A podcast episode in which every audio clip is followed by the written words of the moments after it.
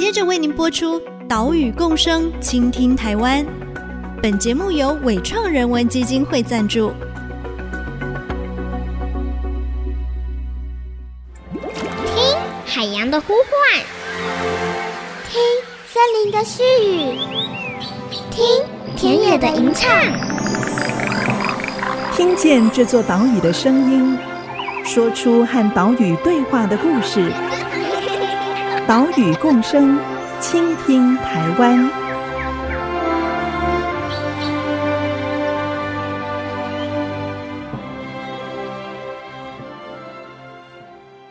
因为来的人其实目的都不是务农的了，务农只是一个手段，把绑在头上的紧箍咒拿掉了。我有机会挑，我有热情，我有兴趣，我真的想投入的工作，那时候你的工作品质绝对是百分之两百的优秀。呃，我觉得这个是最初半农半 X 的那个概念。倾听岛屿的声音，挖掘环境的故事。大家好，欢迎来到岛屿共生，倾听台湾，我是袁长杰。我们的节目是在 IC 之音 FM 九七点五播出，每个礼拜三上午七点半首播。另外，你在 Apple Podcast、Google Podcast、Spotify 以及 KKBox 上面都可以听到节目。也请使用这些平台的朋友记得要订阅节目哦。刚刚我们听到的是宜兰员山乡深沟啊，这个新农村社群的先锋赖青松。他说到了深沟这边吸引的一群新农，几乎都是半农半 X 的实践家。赖清松在两千零四年发起成立了股东俱乐部之后，就陆陆续续地吸引了一群来自都市、来自其他地方的人聚集在深沟。他们呢会务农，但也不止务农，好，也就是所谓的半农半 X。这个半农半 X 是日本作家盐田直纪提出的概念。半农指的就是你一部分的时间种田，另外的半 X 哦，就是你另外一部分的时间拿来从事你的专长、你的天赋、你喜欢的事情啊、而且呢，这个半农半 X 也不是说一定要把你的时间切对半。如果你喜欢种田，那么半农多一点；如果你不太会种田，半 X 比例多一点也没有关系。今天的节目，我们就继续带你来认识深沟半农半 X 的新农村社群。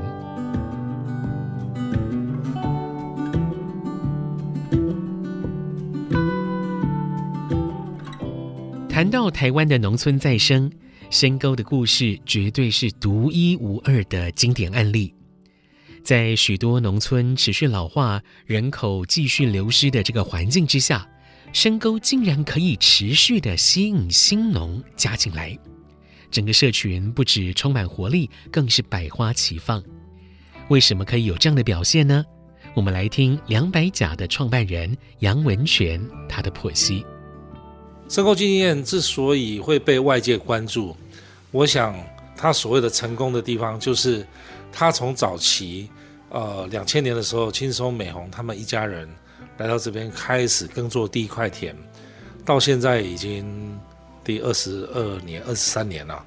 那目前呢，在这边呃已经有类似像青松他们这样的人，包括我在内啊，这种所谓的都市人，想要离开都市，追求自己想要的生活方式的都市人，在这边的群聚，大概初步估计大概有一百五十位到两百位啊。其中我叫得出名字超过一百五十位，所以，然后还会有一些人就朋友拉朋友，那有时候去，因为我我是带耕业者了，然后去翻田的时候，哎，怎么又看到这个？怎么又多出这个不认识的这样？所以他这个群聚就是以所谓的都市人，好想要追求自己的呃想要的生活方式的一群人聚集在这里。其实这样的现象呢，在台湾各地的农村到处都有。那这边最关键就是人数最多，聚集在一起的人数最多，密度最高。我们大概可以这样理解啦。那因为人数多，密度高，它的花样就多。因为每一位来自都市的外来者，他也从都市带来了他独特的专业能力跟他的兴趣，然后在这边有一个社群支持。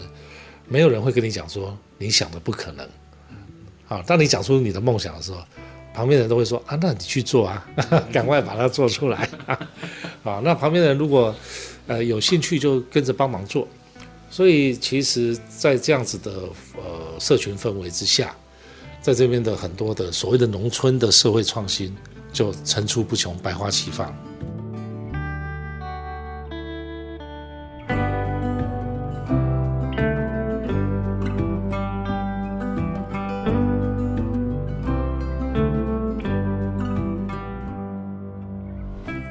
深沟这里的新农几乎都是高学历、高知识分子。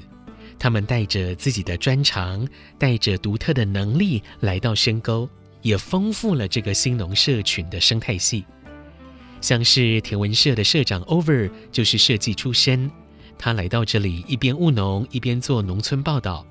还有农村 Podcast 节目《米米之音》，就是媒体人大米迁居到宜兰之后开设的自媒体。科技农夫陈信言，他搜集微气候数据，运用在田间管理。还有陈义汉、林芳怡夫妻，他们研究农田福寿螺跟鸟类的危害。好，所以我们用“卧虎藏龙”这四个字来描述深沟的新农，是一点都不为过。还有像是这一位台大森林所毕业的任永旭，他原本是在花莲光复乡务农，后来在二零一八年也移居深沟，进行古品种米的复耕。为什么是深沟呢？永旭是这么说的。诶、我的考量的话还是种植。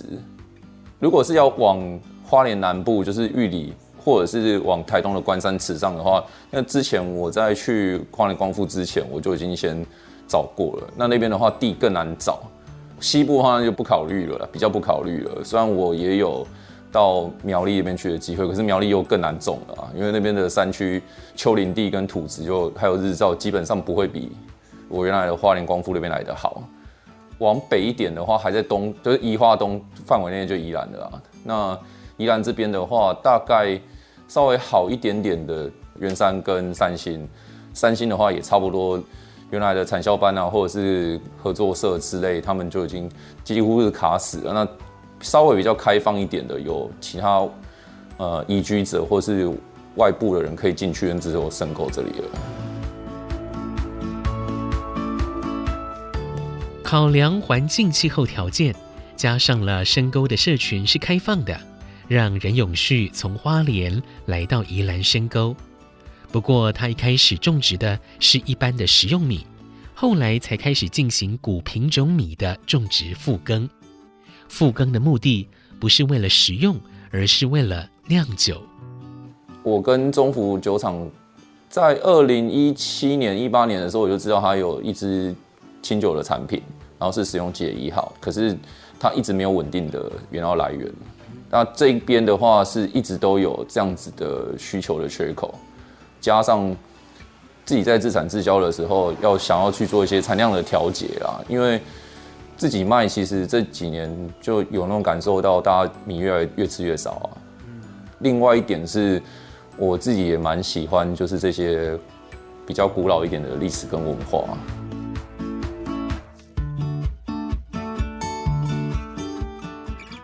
在花莲耕作的时候，任永旭接触到花莲农改场保存的古品种米吉野一号。另外，他也跟赖青松取得了另外一个品种官曲。接着，二零二零年底又跟作物种源中心取得了雄挺等等八种古品种米。究竟永旭是怎么挑选他想要复耕的米种呢？其实就是要说回来加工，尤其是清酒的酿造了。那时候选的时候，就是去选，大部分都是适合做清酒酿造，然后在日本已经有有这样子的酿造记录，而且酿造出来的品质相对不错的，然后就想说跟那个种源中心那边申请写计划，申请出来试种。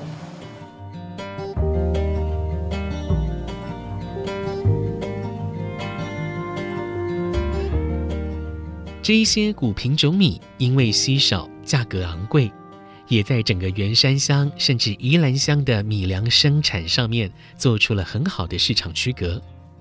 但是这一些古品种米早就没有人种植了，甚至从作物种源中心拿到的谷粒才一百颗，发芽率又很低，所以复育种植的挑战非常大。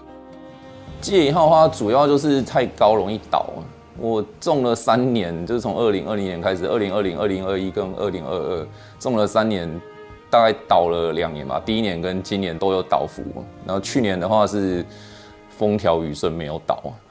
那主要的门槛就是田区的管理跟它倒伏的控制。那关取的话。是在二零二零年的时候，要从一小把的种子，它就真的不夸张，就是这样一小把而已，然后去扩大它的稻种。刚开始的时候，就是每一只那个秧苗都是一只一只插，然后去收种子。那比较困难的技术的门槛在于说，怎么样去把少量的稻种去放大。那其他品种也差不多是这样，其他品种的话量又更少了。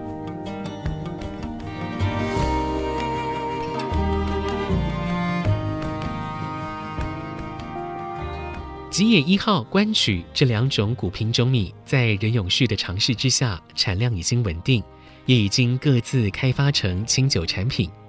另外，他现在正在进行的是雄挺以及台中六十五号的复耕，预计明年就会进行这两种米的清酒酿造计划。百年前的稻米 DNA，终于化为宜兰员山乡这片大地的风土滋味。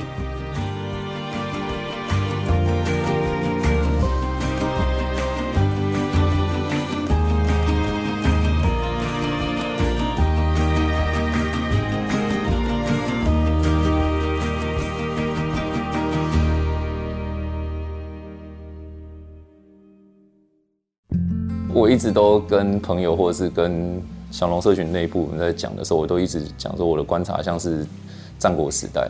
我说的战国时代是日本战国，就是既合作又竞争。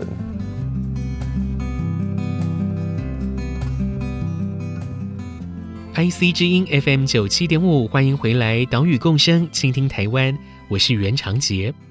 今天的节目带你继续来看宜兰深沟的半农理想国。刚刚我们听到的是深沟的青农任永旭，他以日本战国时代群雄并起来形容深沟的社群，彼此既竞争又合作。其实整个深沟社群的这个形成过程是非常有机的，成员彼此呢也不是像产销班啊、合作社啊有一个完整的组织运作。股东俱乐部发起人赖青松就用网络时代的弱连结来形容。确实是蛮像网络时代的，符合它的特质，弱连结。网络上面其实都匿名嘛，顶多有个昵称嘛，然后偶尔会见个面嘛。啊，大多数人可能从头到尾 project 做好几个的，还不知道这个人长什么样子。当然，在农村里面不太可能是到这个地步了，但是你看得到他，但是你跟他其实也是若即若离的。好，除非你有必要，哎，你帮我代耕，我帮你除草，然后在收割的时候我们一起去烘稻谷，因为我们数量不够。就他因为农事，所以必须要发生一些关联，但是在那个关联之外，其实你还是很自由的在朝向你自己的梦想前进。那这样子的环境才会吸引这一些已经脱离都市那种紧密结构，所谓螺丝钉架构的这种，他就是不想做螺丝钉了嘛。那所以来这里，他基本上他就要长自己的生命。那在这个过程当中，他只是要跟其他的人配合，其实就有点像是一个物种。那如何共存共荣？我在这个生态系当中，哪里还是有位置的？我如何去安身立命？这一点其实每一个人的想法都不一样，然后这会有一段摸索的过程。但是我觉得很有趣的事情是，百分之八十到九十以上的人都留在这个村子了。虽然是弱连结，但因为深沟的这些新农各有不同的本领。所以你也可以在里面找到一些合作的伙伴，像是永续以古品种米推出的清酒厂牌慢慢地酒，就是和曼岛生活的执行长宋若珍一起创办的。他们邀请深沟的新农林义婷担任行销总监，深沟的半农设计师吴玉婷来协助行销视觉。你可以选择合作的对象啊，当然也可以选择你要不要加入，这形塑了彼此合作的尊重关系。这样独特的深沟经验是可以写进教科书的案例，但能不能复制到其他农村呢？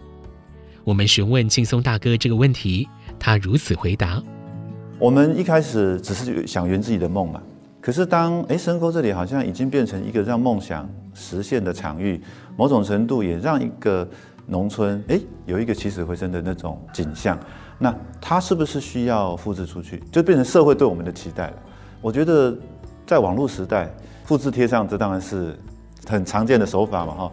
但是事实上，任何心里有梦的人都不甘于复制贴上的，因为那我就不存在啦，谁来都复制可以贴上嘛，那机器人也能做了，AI 就能处理，也不用我做。那所以，显然复制是没有动能的，因为你没有没有办法驱动人人心了嘛。那最终就变成是，深沟在这个地方为心里有梦的人打造一个平台，然后留一条路。这一个系统的形成有没有可能被人家参考或者经验的移转？我后来想到一个名词，我觉得不知道是不是很精准啊？因为因为我知道爱惜之音很多都是园区的人在听哈，我感觉深沟应该是找到一些关键零组件的。其实我们是愿意输出的了。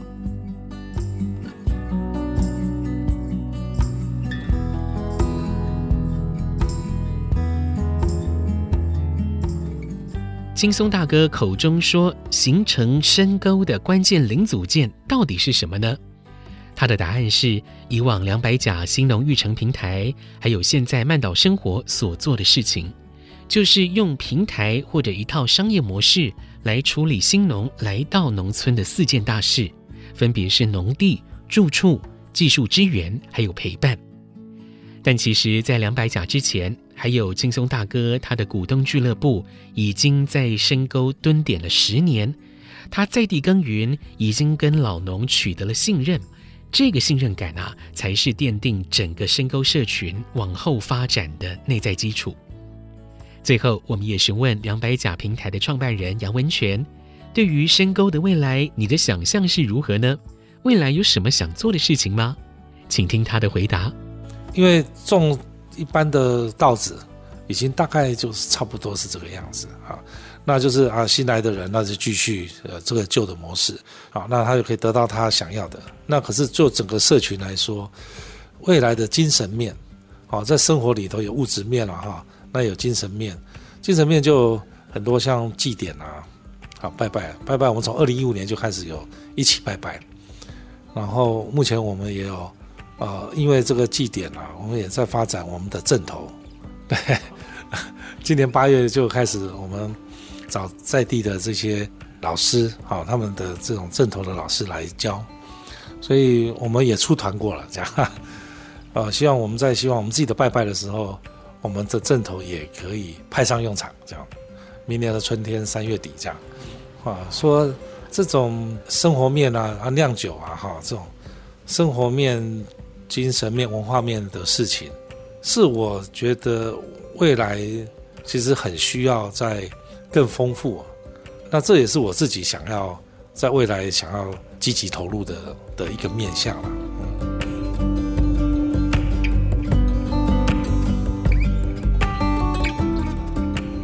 以文化精神面的酿酒、祭祀、镇头来找到深沟社群彼此之间的连结。这个是文泉大哥未来想做的事。至于劲松大哥呢，他则是想要让深沟的经验输出到东亚各国，形成一个东亚曼岛生活圈。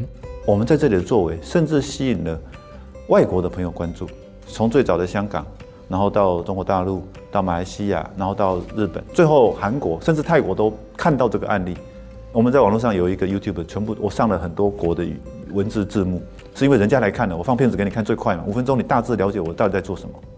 那我们后来长出一个东亚慢岛生活圈的想象，就沿着这一个中国大陆沿岸，然后朝鲜半岛到这个日本列岛，然后花彩列岛，然后冲绳，然后一直到台湾，甚至到吕宋岛，然后到最下面的婆罗洲这些，你整个马来西亚这包回来，其实它是一个东亚地中海啊。然后这个路东亚地中海不是吃马铃薯的，也不是吃小麦，不是吃面粉，是吃稻米的。而且稻米的耕作的这一个水文社会学的逻辑，基本上就彻底 formate 这一个土地的人文。跟这个社会。那这一些人有没有可能形成一个彼此文化交换、生活交流，然后甚至是旅游，甚至共享一个跨越国界的一个生活圈？最终我们发现这个可能性，因为这些人很乐于交换跟交朋友。我们甚至有想过了，我们这边居然能够开学堂，我们学堂第一年就招收到国际学生，这是我们当时知道说这个事情是可行的。香港城市大学老师跑来这个 gap year 就来这里上课了，所以我们才去发展宿舍让他住。那后来有马来西亚的朋友，然后影像工作者，然后开始甚至有线上选修，他们就要在这边体验生活一个月，数位游民游牧民族。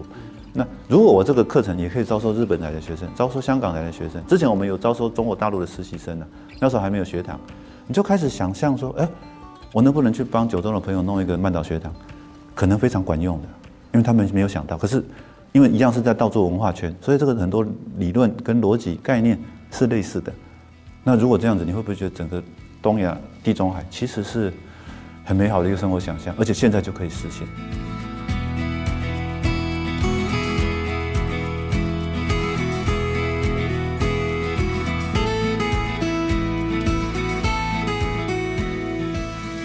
农村要成功发展，居民一定要自我觉察，发掘自己的特色，走自己的路。深沟的半农理想国。示范了如何透过网络、透过平台来协助新农顺利地进入农村，实践个人的理想生活，同时也打造出一个百花齐放的新农村社群。岛屿共生，倾听台湾，在这边祝福所有听众朋友有一个愉快的春节连假，在这个兔年红兔大展，平安健康。我们下礼拜再会，拜拜。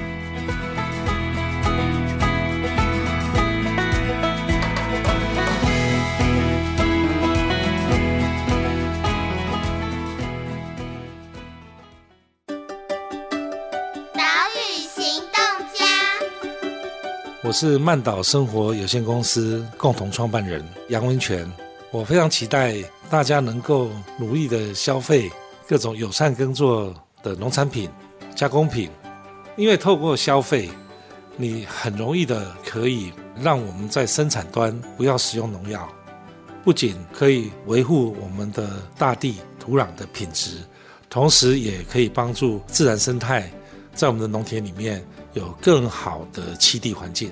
透过消费是一个最直接、最有帮助的力量。本节目由伟创人文基金会赞助播出。伟创人文基金会秉持永续的经营承诺，邀请您一同为这片土地发声，促进人与自然的平衡与和谐。